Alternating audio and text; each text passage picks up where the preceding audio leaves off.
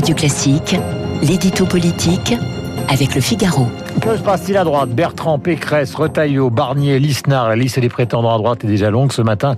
Vous complétez la liste, euh, Guillaume Tabar, bonjour, en nous parlant de Laurent Vauquier. Est-ce que s'il s'agit d'une hypothèse eh Écoutez, en tout cas, il y pense très sérieusement et commence à semer des petits cailloux avant de se déclarer formellement au lendemain des régionales. Alors Laurent Vauquier, on l'a quitté euh, il y a près de deux ans après la déroute de LR aux élections européennes.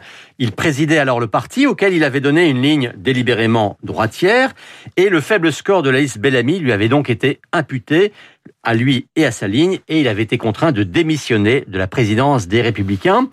Et depuis, sa région, rien que sa région, Vauquier s'était concentré sur ses terres, avec une réelle efficacité d'ailleurs, certains disant, s'interdisant toute exposition ou toute expression nationale. Aujourd'hui, tout le monde pronostique sa réélection en Auvergne-Rhône-Alpes. Eh bien, l'ancien président de LR considère que son temps de purgatoire est achevé et que le temps d'un retour est arrivé. Oui, mais sur quelle ligne politique? Ben Écoutez, Laurent Wauquiez n'a pas changé et il croit plus que jamais à la nécessité de ce qu'on pourrait appeler une droite forte, droite forte pour s'opposer à Emmanuel Macron, droite forte pour limiter le champ de Marine Le Pen. C'est vrai que cette ligne a été critiquée et que certains ont même quitté LR à cause d'elle.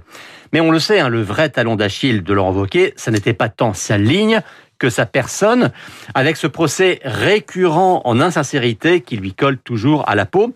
Eh bien, justement, en montrant qu'il n'a pas changé de ligne, il veut prouver sa cohérence et sa solidité. Son rêve hein, aussi, c'est de construire le récit de quelqu'un qui a été critiqué, vilipendé, cabossé, qui s'est planté, mais qui a résisté, qui a mûri, qui s'est reconstruit. Vous savez, hein, le retour après l'éclipse forcée, c'est un classique en politique. A-t-il vraiment une chance d'emporter ce match face à ceux qui sont déjà sur la ligne de départ Écoutez, c'est un euphémisme de dire qu'il ne part pas favori. Il est celui qui part avec l'image la plus dégradée, c'est un fait, et qui part du plus loin au sens où il a tout à reconstruire, hein, des réseaux, euh, une organisation et même un espace médiatique. Mais Laurent Wauquiez n'est pas le moins déterminé. Euh, personne ne conteste son intelligence ni sa capacité de travail. Et donc vous allez voir, la machine, elle va se mettre en route.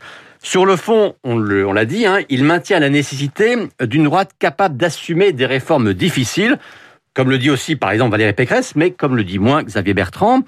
Alors il sait que cette ligne sera médiatiquement très critiquée, mais il est convaincu qu'elle est plutôt au centre de gravité de ce que veut l'électorat de droite. C'est pour ça d'ailleurs que, comme Pécresse, il se battra pour une vraie primaire. Sauf qu'il y a un sondage ce matin, et vous avez un mot encore, mon cher Guillaume Tabar, avant qu'intervienne Robert Ménard, c'est ce sondage, 48% des Français considèrent que Marine Le Pen a une grande chance de devenir président de la République, ce qui voudrait dire que les Républicains, bah, de toute façon, ils sont tellement divisés qu'ils n'ont plus de chance. Bah, C'est-à-dire que tout le monde est en train de, prendre conscience que euh, considérer Marine Le Pen comme un être euh, à part, euh, hors du champ républicain, etc., ça fait belle durée que l'opinion ne marche plus. Elle fait partie de l'offre aujourd'hui politique et on est dans la concurrence naturelle. 8h16, Robert Ménard, il est maire de Béziers.